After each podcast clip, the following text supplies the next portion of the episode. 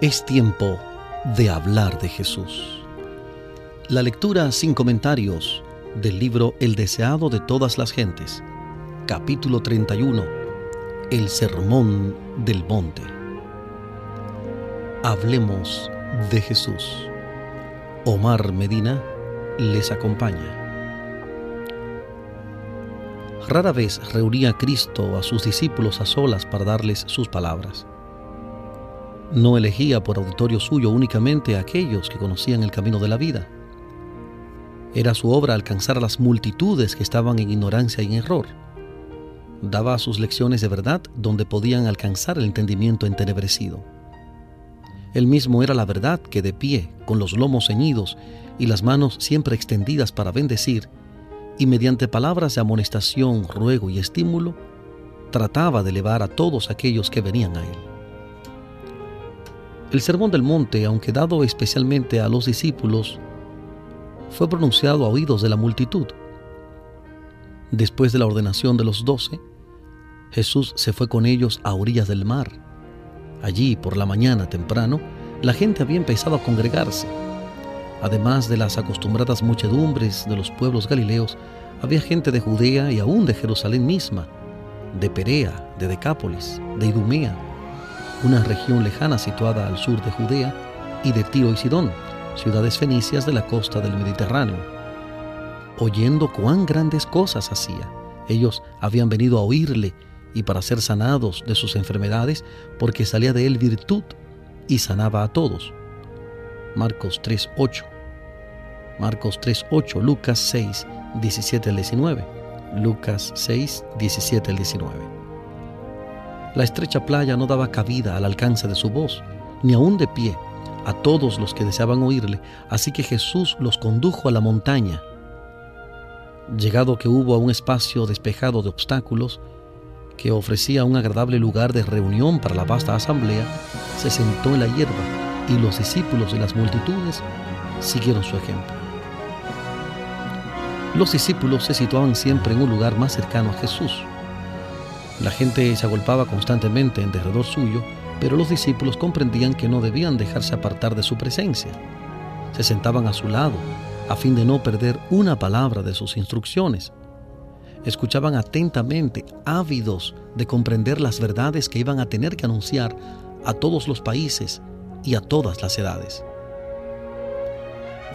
Presintiendo que podían esperar algo más que lo acostumbrado, rodearon ahora estrechamente a su maestro Creían que el reino iba a ser establecido pronto y de los sucesos de aquella mañana sacaban la segura conclusión de que Jesús iba a hacer algún anuncio concerniente a dicho reino. Un sentimiento de expectativa dominaba también a la multitud y los rostros tensos daban evidencia del profundo interés sentido. Al sentarse la gente en la verde ladera de la montaña, aguardando las palabras del Maestro Divino, tenían todos el corazón embargado por pensamientos de gloria futura. Había escribas y fariseos que esperaban el día que dominarían a los odiados romanos y poseerían las riquezas y el esplendor del gran imperio mundial. Los pobres campesinos pescadores esperaban oír la seguridad de que pronto cambiarían sus míseros tugurios, su escasa pitanza, su vida de trabajos y el temor de la escasez por mansiones de abundancia y comodidad. En lugar del burdo vestido que los cubría de día y era también su cobertor por la noche, esperaban que Cristo les daría los ricos y costosos mantos de sus conquistadores. Todos los corazones palpitaban con la orgullosa esperanza de que Israel sería pronto honrado ante las naciones como el pueblo elegido del Señor y Jerusalén exaltada como cabeza de un reino universal. Cristo frustró sus esperanzas de grandeza mundanal. En el Sermón del Monte trató de deshacer la obra que había sido hecha por una falsa educación y de dar a sus oyentes un concepto correcto de su reino y de su propio carácter. Sin embargo, no atacó directamente los, er-, errores de la gente. Vio la miseria del mundo por causa del pecado, aunque no delineó demasiado vívidamente la miseria de ellos les enseñó algo infinitamente mejor de lo que habían conocido antes. sin combatir sus ideas acerca del reino de Dios, les habló de las condiciones de entrada en él, dejándole sacar sus propias conclusiones en cuanto a su naturaleza. Las verdades que enseñó no son menos importantes para nosotros que para la multitud que le seguía. No necesitamos menos que dicha multitud conocer los principios fundamentales del reino de Dios. Las primeras palabras que dirigió Cristo al pueblo en el monte fueron palabras de bienaventuranza. Bienaventurados son, dijo, los que reconocen su pobreza espiritual y sienten su necesidad de redención. El Evangelio ha de ser predicado a los pobres, no es revelado a los que son orgullosos espiritualmente, a los que pretenden ser ricos y no necesitar nada, sino a los humildes y contritos. Una sola fuente ha sido abierta para el pecado, una fuente para los pobres de espíritu. El corazón orgulloso lucha para ganar la salvación, pero tanto nuestro derecho al cielo como nuestra idoneidad para él se hallan en la justicia de Cristo. El Señor no puede hacer nada para sanar al hombre hasta que convencido éste de su propia debilidad y despojado de toda suficiencia propia, se entrega al dominio de Dios. Entonces puede recibir el don que Dios espera concederle. De nada es privada el alma que siente su necesidad. Ella tiene acceso sin reserva a aquel en quien mora toda la plenitud. Porque así dijo el alto y sublime, el que habita la eternidad y cuyo nombre es el santo. Yo habito en la altura y la santidad y con el quebrantado y humilde de espíritu, para hacer vivir el espíritu de los humildes y para vivificar el corazón de los quebrantados. Isaías capítulo 57, versículo 15.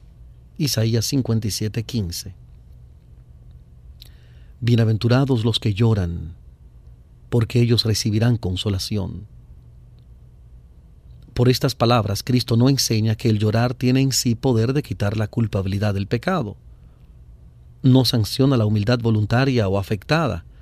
El lloro del cual él habla no consiste en la melancolía y los lamentos, Mientras nos apesadumbramos por causa del pecado, debemos regocijarnos en el precioso privilegio de ser hijos de Dios.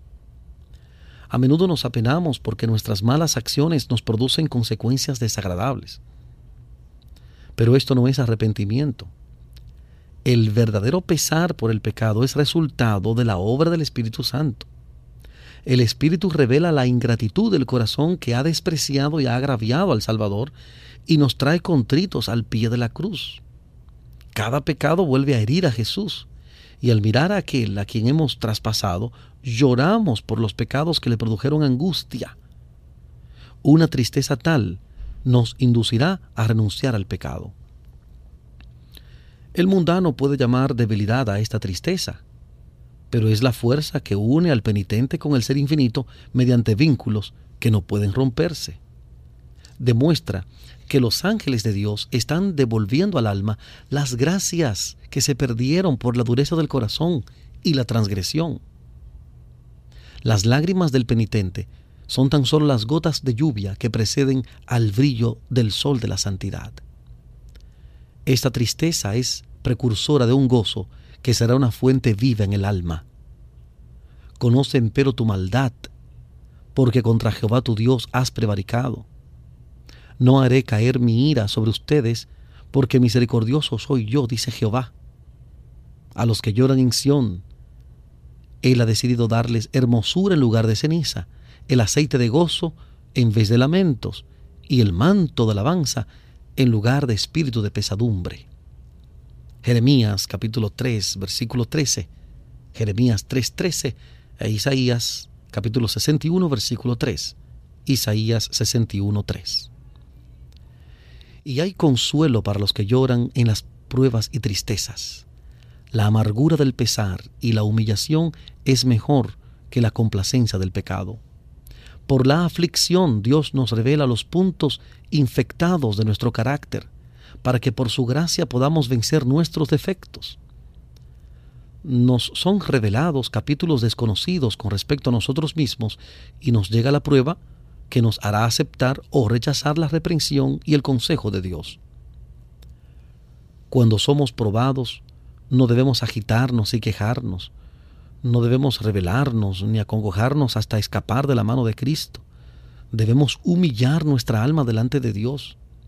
Los caminos de Dios son oscuros para aquel que desee ver las cosas desde un punto de vista agradable para sí mismo. Parecen sombríos y tristes para nuestra naturaleza humana. Pero los caminos de Dios son caminos de misericordia, cuyo fin es la salvación. Elías no sabía lo que estaba haciendo cuando en el desierto dijo que estaba harto de la vida y rogaba que se le dejase morir.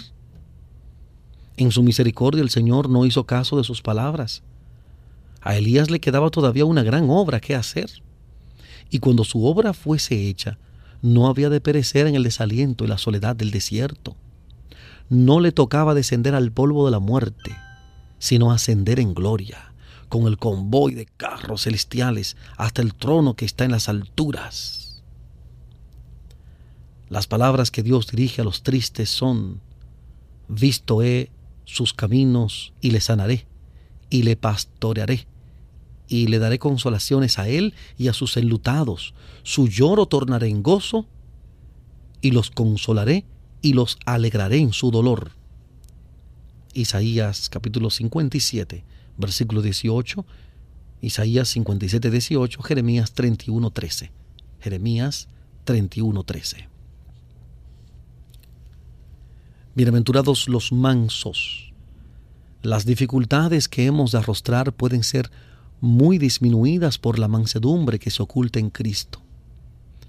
Si poseemos la humildad de nuestro Maestro, nos elevaremos por encima de los desprecios, los rechazamientos, las molestias a las que estamos diariamente expuestos. Y estas cosas dejarán de oprimir nuestro ánimo. La mayor evidencia de nobleza que haya en el cristiano es el dominio propio.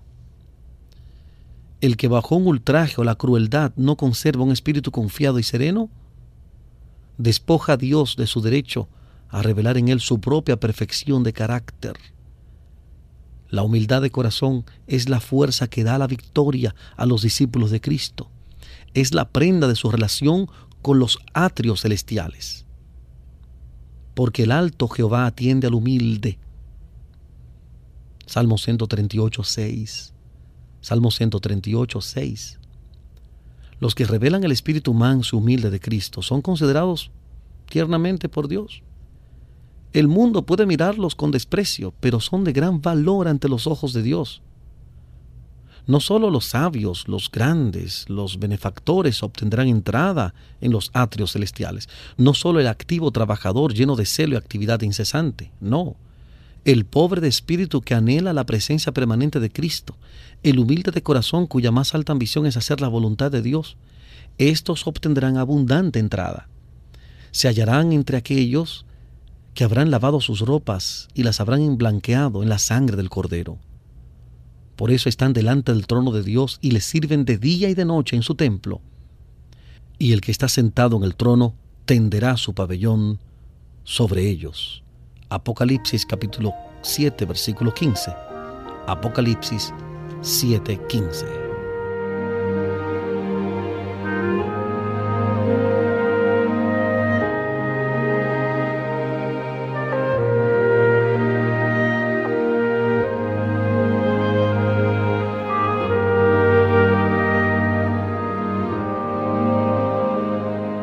Estamos presentando la lectura sin comentarios del capítulo 31 del libro El deseado de todas las gentes.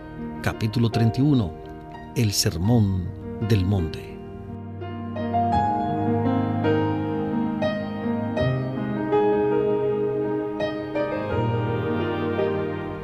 Bienaventurados los que tienen hambre y sed de justicia. El sentimiento de su indignidad inducirá al corazón a tener hambre y sed de justicia y este deseo no quedará frustrado.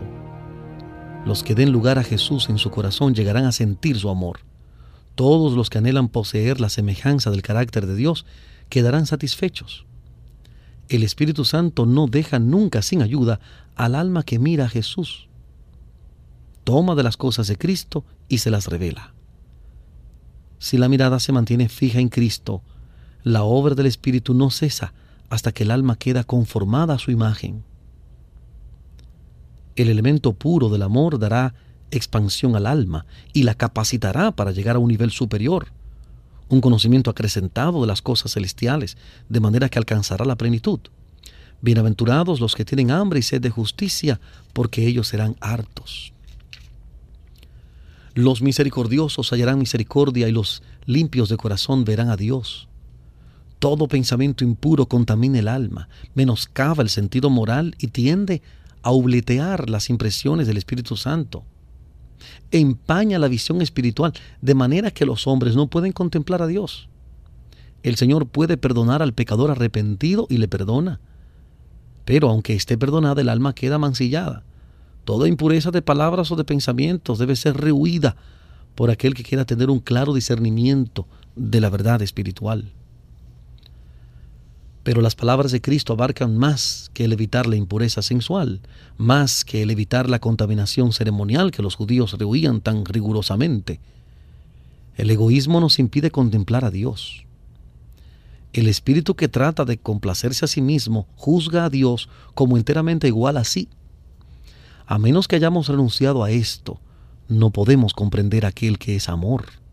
Únicamente el corazón abnegado, el espíritu humilde y confiado verá a Dios como misericordioso y piadoso, tardo para la ira y grande en benignidad y verdad, como dice Éxodo capítulo 34, versículo 6.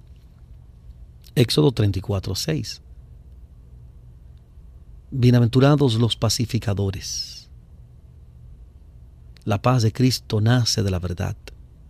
Está en armonía con Dios. El mundo está en enemistad con la ley de Dios, los pecadores están en enemistad con su Hacedor y como resultado están en enemistad unos con otros. Pero el salmista declara, mucha paz tienen los que aman tu ley y no hay para ellos tropiezo. Salmo 119, versículo 165. Salmo 119, versículo 165. Los hombres no pueden fabricar la paz, los planes humanos para la purificación y elevación de los individuos o de la sociedad no lograrán la paz porque no alcanzan al corazón. El único poder que puede crear o perpetuar la paz verdadera es la gracia de Cristo. Cuando ésta esté implantada en el corazón, desalojará las malas pasiones que causan luchas y disensiones. En lugar de la zarza crecerá haya y en lugar de la ortiga crecerá rayán y el desierto de la vida se gozará y florecerá como la rosa. Isaías capítulo 55, versículo 13. Isaías 55, 13 e Isaías 35, 1. Isaías 35, 1. Las multitudes se asombraban de estas enseñanzas que eran tan diferentes de los preceptos y ejemplos de los fariseos. El pueblo había llegado a pensar que la felicidad consistía en la posesión de las cosas de este mundo y que la fama y los honores de los hombres eran muy codiciables. Era muy agradable ser llamado rabí, ser alabado como sabio y religioso y hacer ostentación de sus virtudes delante del público. Esto era considerado como el colmo de la felicidad. Pero en presencia de esta vasta muchedumbre, Jesús declaró que las ganancias y los honores terrenales eran toda la recompensa que tales personas recibirían jamás. Él hablaba con certidumbre y un poder convincente acompañaba sus palabras. El pueblo callaba y se apoderaba de él un sentimiento de temor. Se miraban unos a otros con duda. ¿Quién de entre ellos se salvaría si eran ciertas las enseñanzas de este hombre? Muchos estaban convencidos de que este maestro notable era movido por el Espíritu de Dios y que los sentimientos que expresaba eran divinos.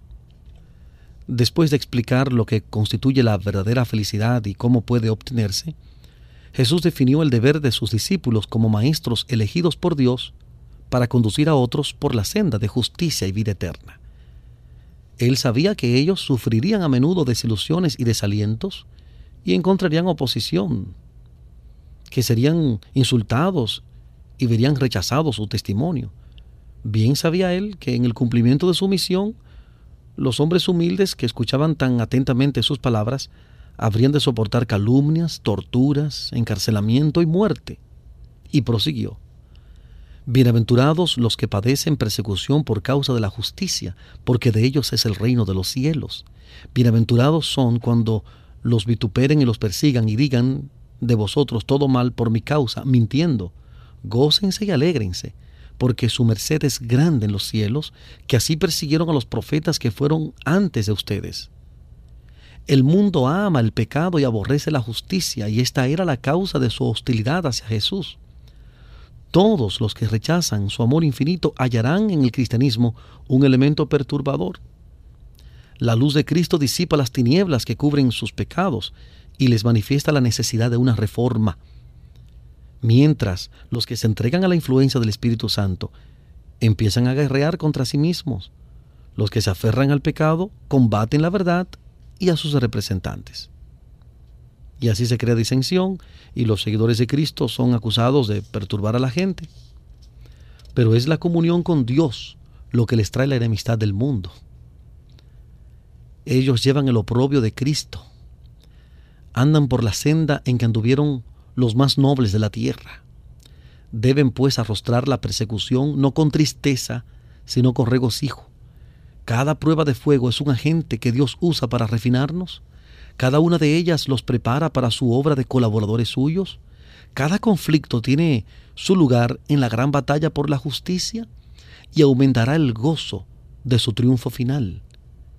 Teniendo esto en vista, la prueba de su fe y paciencia será alegremente aceptada, más bien que temida y evitada ansiosos de cumplir su obligación para con el mundo y fijando su deseo en la aprobación de Dios, sus siervos han de cumplir cada deber sin tener en cuenta el temor o el favor de los hombres.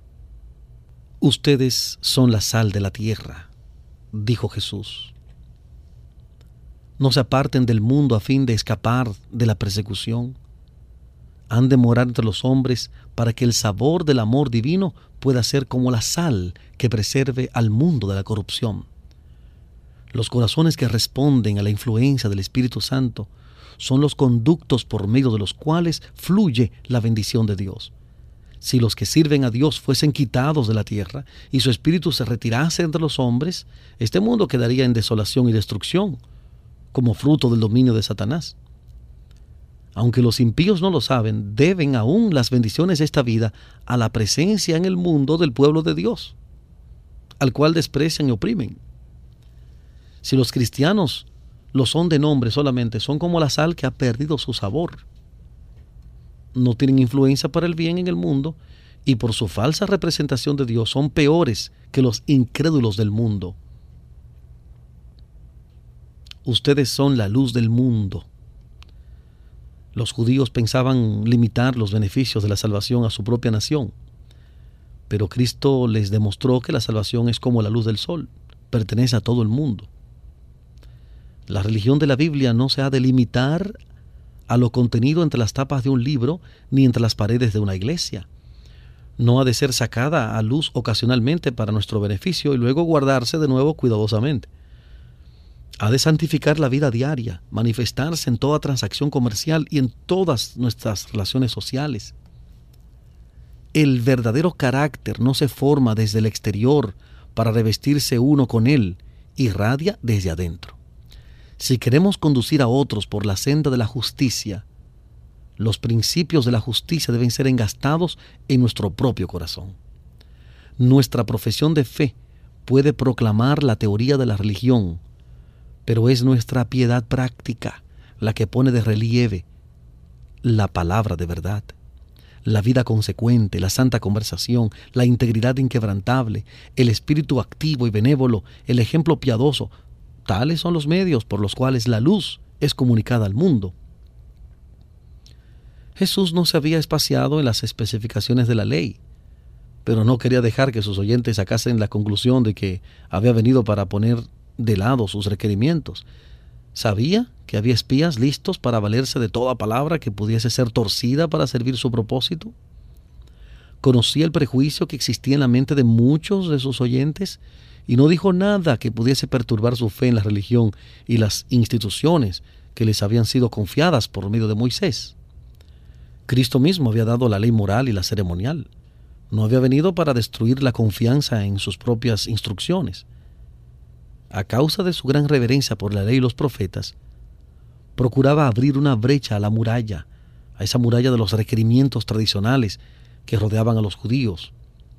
mientras trataba de poner a un lado sus falsas interpretaciones de la ley, puso a sus discípulos en guardia contra la renuncia a las verdades vitales confiadas a los hebreos. Los fariseos se jactaban de su obediencia a la ley, pero conocían tan poco de sus principios por la práctica diaria que para ellos las palabras del Salvador eran como una herejía. Mientras él barría las inmundicias bajo las cuales la verdad había estado enterrada, los circunstantes pensaban que barría la verdad misma. Se murmuraban unos a otros que estaba despreciando la ley, pero él leyó sus pensamientos y les dijo, no piensen que he venido para abrogar la ley o los profetas. No he venido para abrogar, sino a cumplir. Así refutó Jesús el cargo de los fariseos. Su misión en este mundo consistía en vindicar los sagrados derechos de aquella ley que ellos le acusaban de violar. Si la ley de Dios hubiese podido cambiarse o abrogarse, Cristo no hubiera necesitado sufrir las consecuencias de nuestra transgresión. Él vino para explicar la relación de la ley con el hombre e ilustrar sus preceptos por su propia vida de obediencia. Dios nos ha dado sus santos preceptos porque ama a la humanidad. Para escudarnos de los resultados de la transgresión, nos revela los principios de la justicia. La ley es una expresión del pensamiento de Dios. Cuando se recibe en Cristo llega a ser nuestro pensamiento. Nos eleva por encima del poder de los deseos y tendencias naturales, por encima de las tentaciones que inducen a pecar Dios desea que seamos felices y nos ha dado los preceptos de la ley para que obedeciéndolos tengamos gozo. Cuando en ocasión del nacimiento de Jesús los ángeles cantaron Gloria en las alturas a Dios y en la tierra paz, buena voluntad para con los hombres. Lucas 2.14. Lucas 2.14. Declararon los principios de la ley que él había venido a magnificar y honrar. Cuando la ley fue proclamada desde el Sinaí, Dios hizo conocer a los hombres la santidad de su carácter, para que por el contraste pudiesen ver cuán pecaminoso era el oprobio. La ley fue dada para convencerlos de pecado y revelar su necesidad de un Salvador. Haría esto al ser aplicados sus principios al corazón por el Espíritu Santo. Todavía tiene que hacer esta obra. En la vida de Cristo son aclarados los principios de la ley y al tocar el corazón el Espíritu Santo de Dios, al revelar la luz de Cristo a los hombres, la necesidad que ellos tienen de su sangre purificadora y de su justicia justificadora, la ley sigue siendo un agente para traernos a Cristo, a fin de que seamos justificados por la fe. La ley de Jehová es perfecta, que vuelve el alma. Libro de Salmos, capítulo 19, versículo 7. Salmo 19, 7.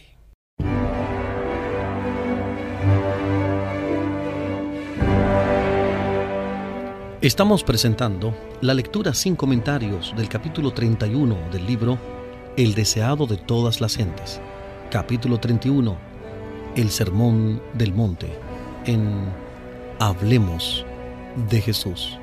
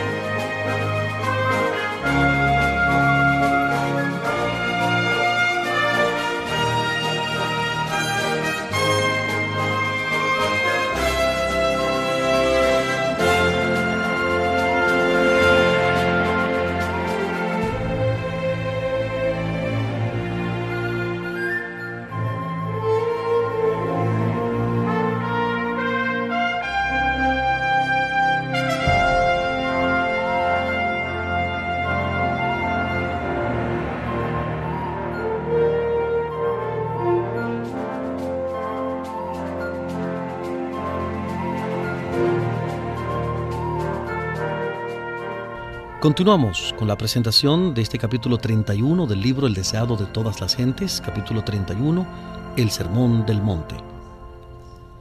Hasta que perezca el cielo y la tierra, dijo Jesús, ni una jota ni un tilde perecerá de la ley hasta que todas las cosas sean hechas. El sol que brilla en los cielos, la sólida tierra sobre la cual moramos, testifican para Dios que su ley es inmutable y eterna. Aunque ellos pasen, los preceptos divinos permanecerán. Más fácil cosa es pasar el cielo y la tierra que frustrarse un tilde de la ley, como lo dice Lucas 16, 17. Lucas 16, 17. El sistema típico que prefiguraba a Cristo como el Cordero de Dios iba a ser abolido cuando Él muriese.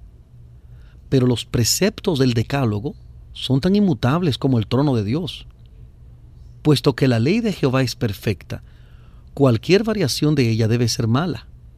Los que desobedecen los mandamientos de Dios y enseñan a otros a hacerlo son condenados por Cristo. La vida de obediencia del Salvador sostuvo los derechos de la ley, probó que la ley puede ser guardada en la humanidad y reveló la excelencia del carácter que la obediencia desarrollaría. Todos los que obedecen como Él obedeció declaran igualmente que el mandamiento de la ley es santo, justo y bueno, como dice Romanos 7:12.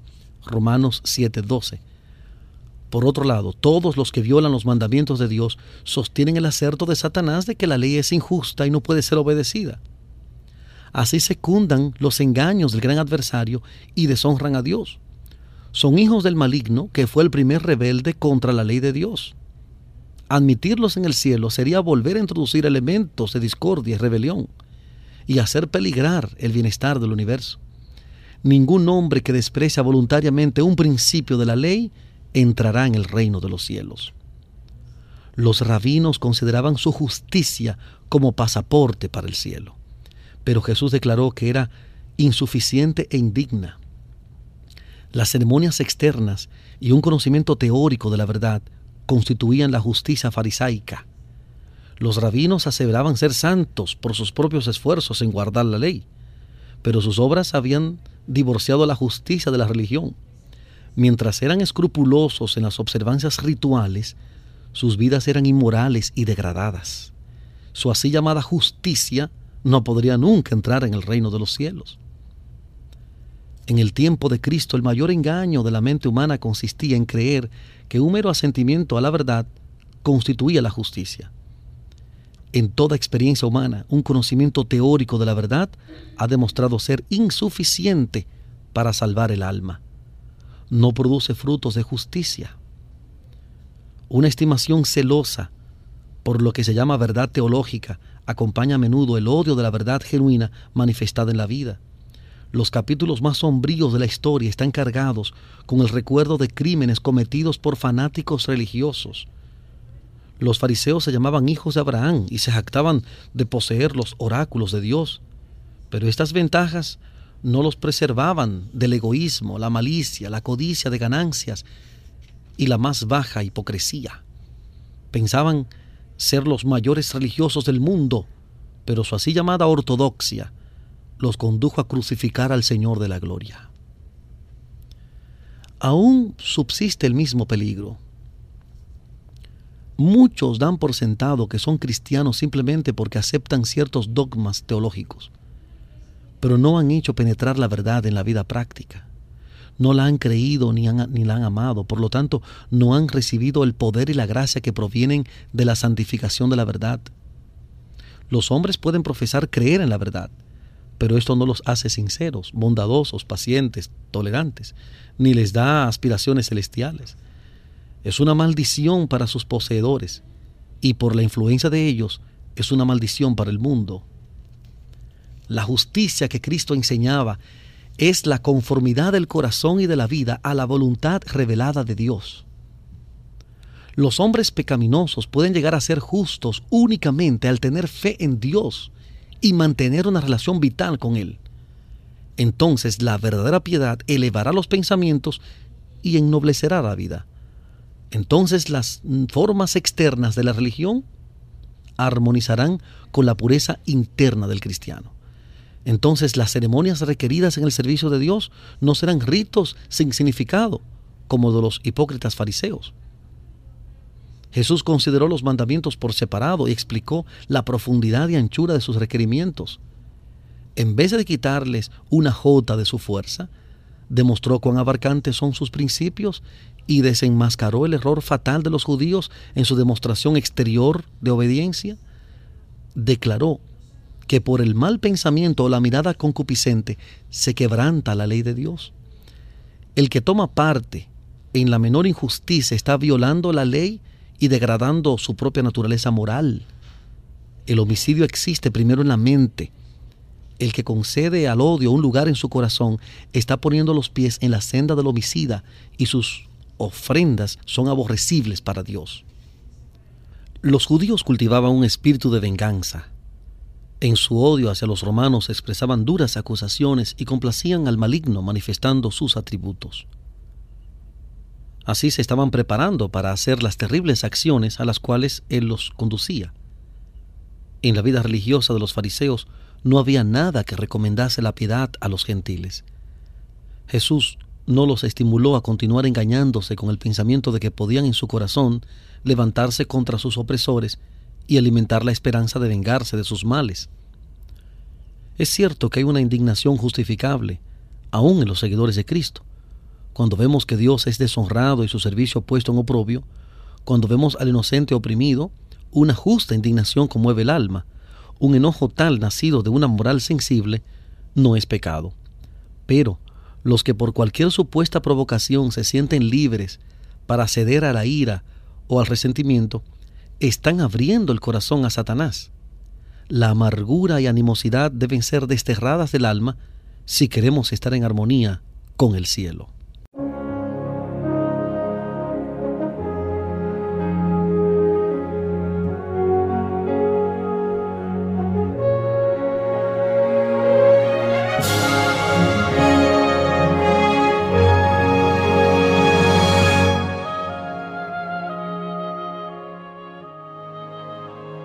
El Salvador fue aún más lejos que esto. Dijo, si trajeres tu presente al altar y allí te acordares de que tu hermano tiene algo contra ti, deja allí tu presente delante del altar y vete.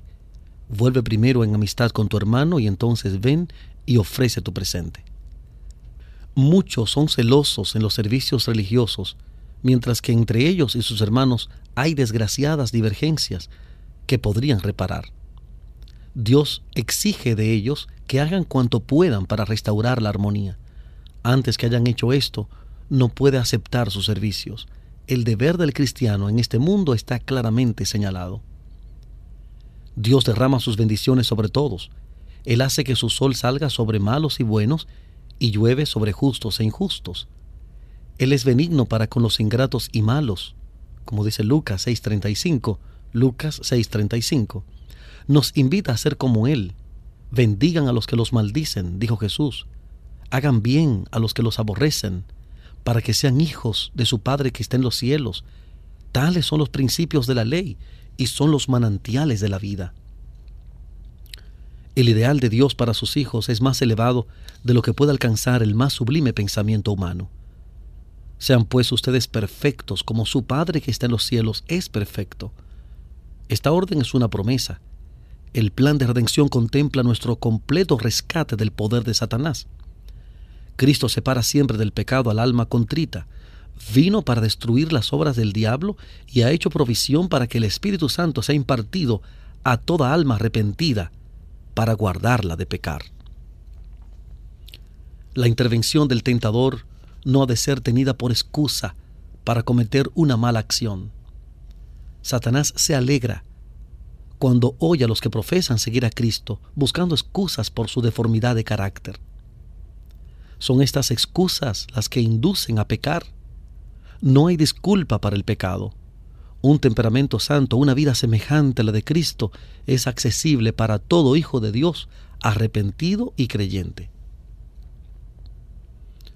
El ideal del carácter cristiano es la semejanza con Cristo. Como el Hijo del Hombre fue perfecto en su vida, los que le siguen han de ser perfectos en la suya. Jesús fue hecho en todo semejante a sus hermanos, se hizo carne como nosotros carne. Tuvo hambre y sed, sintió cansancio, fue sostenido por el alimento y refrigerado por el sueño. Participó de la suerte del hombre, aunque era el inmaculado Hijo de Dios. Era Dios en la carne. Su carácter ha de ser el nuestro. El Señor dice de aquellos que creen en Él, habitaré y andaré en ellos, y seré el Dios de ellos, y ellos serán mi pueblo. Segunda de Corintios 6, 16. Segunda de Corintios 6, 16. Cristo es la escalera que Jacob vio, cuya base descansaba en la tierra y cuya cima llegaba a la puerta del cielo, hasta el mismo umbral de la gloria. Si esta escalera no hubiese llegado a la tierra y le hubiese faltado un solo peldaño, habríamos estado perdidos. Pero Cristo nos alcanza donde estamos tomó nuestra naturaleza y venció, a fin de que nosotros, tomando su naturaleza, pudiésemos vencer. Hecho en semejanza de carne de pecado, vivió una vida sin pecado. Ahora, por su divinidad, echa mano del trono del cielo, mientras que por su humanidad llega hasta nosotros. Él nos invita a obtener por la fe en Él la gloria del carácter de Dios. Por lo tanto, hemos de ser perfectos como nuestro Padre que está en los cielos es perfecto. Jesús había demostrado en qué consiste la justicia y había señalado a Dios como su fuente. Ahora encaró los deberes prácticos. Al dar limosna, al orar, al ayunar, dijo él, no debe hacerse nada para atraer la atención o provocar alabanzas. Den con sinceridad para beneficiar a los pobres que sufren. Al orar, póngase el alma en comunión con Dios. Al ayunar, no anden con la cabeza inclinada y el corazón lleno de pensamientos relativos al yo.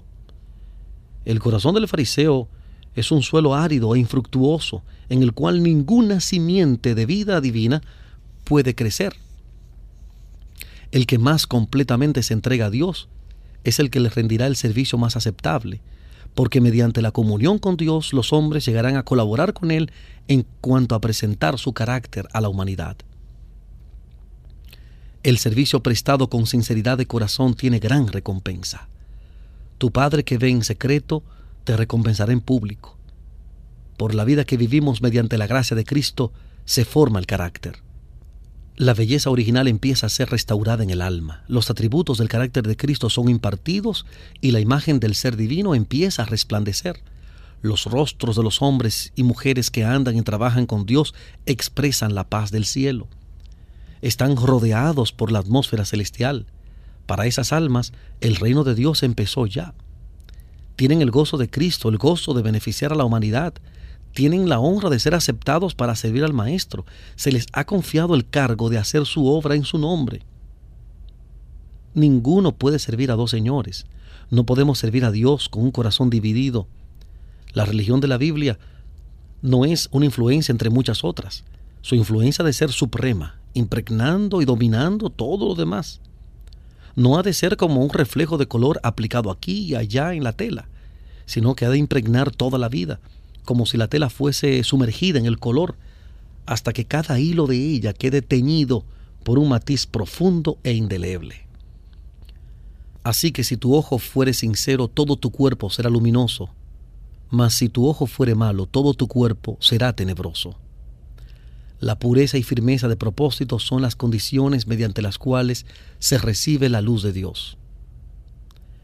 El que desee conocer la verdad debe estar dispuesto a aceptar todo lo que ella revele. No puede transigir con el error. El vacilar y ser tibio en obedecer la verdad es elegir las tinieblas del error y el engaño satánico. Los métodos mundanales y los invariables principios de la justicia no se fusionan imperceptiblemente como los colores del arco iris. Entre los dos, el Dios eterno ha trazado una separación amplia y clara. La semejanza de Cristo se destaca tanto de la de Satanás como el mediodía contrasta con la medianoche. Y únicamente aquellos que vivan la vida de Cristo son sus colaboradores. Si se conserva un pecado en el alma o se retiene una mala práctica en la vida, todo el ser queda contaminado, el hombre viene a ser un instrumento de iniquidad. Todos los que han escogido el servicio de Dios han de confiar en su cuidado. Cristo señaló a las aves que volaban por el cielo y a las flores del campo e invitó a sus oyentes a considerar estos objetos de la creación de Dios. ¿No valen ustedes mucho más que ellas? La medida de la atención divina concedida a cualquier objeto está en proporción con su lugar en la escala de los seres. La providencia vela sobre el pequeño y oscuro gorrión. Las flores del campo y la hierba que cubre la tierra participan de la atención y el cuidado de nuestro Padre Celestial. El gran artífice maestro pensó en los lirios y los hizo tan hermosos que superan la gloria de Salomón. Cuánto mayor interés ha de tener por el hombre, que es la imagen y gloria de Dios. Anhela ver a sus hijos revelar un carácter según su semejanza, así como el rayo del sol imparte a las flores sus variados y delicados matices, imparte Dios al alma la hermosura de su propio carácter.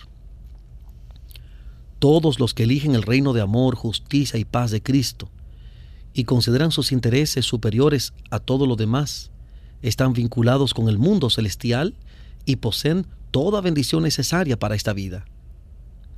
En el libro de la providencia divina o volumen de la vida, se nos da a cada uno una página. Esa página contiene todo detalle de nuestra historia. Aún los cabellos de nuestra cabeza están contados. Dios no se olvida jamás de sus hijos. No se acongojen por el día de mañana. Hemos de seguir a Cristo día tras día. Dios no nos concede ayuda para mañana. A fin de que no se confundan, Él no da a sus hijos todas las indicaciones para el viaje de su vida de una vez. Les explica tan solo lo que pueden recordar y cumplir. La fuerza y sabiduría impartidas son para la emergencia actual. Si alguno de ustedes tiene falta de sabiduría, para hoy, demándela a Dios, el cual da a todos abundantemente y sin reproche, y le será dada. Santiago 1.5. Santiago 1.5. No juzguen para que no sean juzgados. No se estimen mejores que los demás, ni se erijan en sus jueces. Ya que no pueden discernir los motivos, no pueden juzgar a otro. Si le critican, están fallando sobre su propio caso porque demuestran ser participantes de Satanás, el acusador de los hermanos. El Señor dice, examínense a ustedes mismos si están en la fe, pruébense a ustedes mismos. Tal es nuestra obra. Que si nos examinésemos a nosotros mismos, cierto, no seríamos juzgados. Segunda de Corintios 13:5 y Primera de Corintios 11:31. Segunda de Corintios 13:5, Primera de Corintios 11:31. El buen árbol producirá buenos frutos. Si el fruto es desagradable al paladar e inútil, el árbol es malo. Así también el fruto que se produce en la vida atestigua las condiciones del corazón y la excelencia del carácter. Las buenas obras no pueden comprar la salvación, pero son una evidencia de la fe que obra por el amor y purifica el alma. Y aunque la recompensa eterna no nos es concedida por causa de nuestros méritos, estará sin embargo en proporción con la obra hecha por medio de la gracia de Cristo. Así expuso Cristo los principios de su reino y demostró que eran la gran regla de la vida y para grabar la lección añadió una ilustración. No es suficiente, dijo, que oigan mis palabras. Por la obediencia deben hacer de ellas el fundamento de su carácter. El yo no es sino una arena movediza. Si edifican sobre teorías e inventos humanos, su casa caerá quedará arrasada por los vientos de la tentación y las tempestades de la prueba. Pero estos principios que les he dado permanecerán. Recíbanme, edifiquen sobre mis palabras. Cualquiera pues que me oye estas palabras y las hace, le compararé a un hombre prudente que edificó su casa sobre la roca. Y descendió lluvia, y vinieron ríos y soplaron vientos, y combatieron aquella casa, y no cayó porque estaba fundada sobre la roca.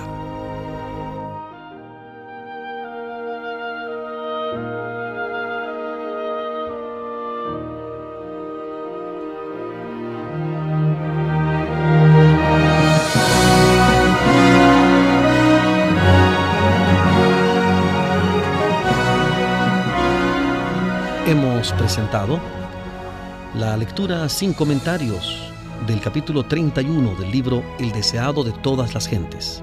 capítulo 31, el Sermón del Monte. Este capítulo está basado en los capítulos 5, 6 y 7 del Evangelio según San Mateo. Mateo, los capítulos 5, 6 y 7, el Sermón del Monte. Omar Medina les agradece la fina gentileza de la atención dispensada. Que Dios les bendiga. Hablemos de Jesús.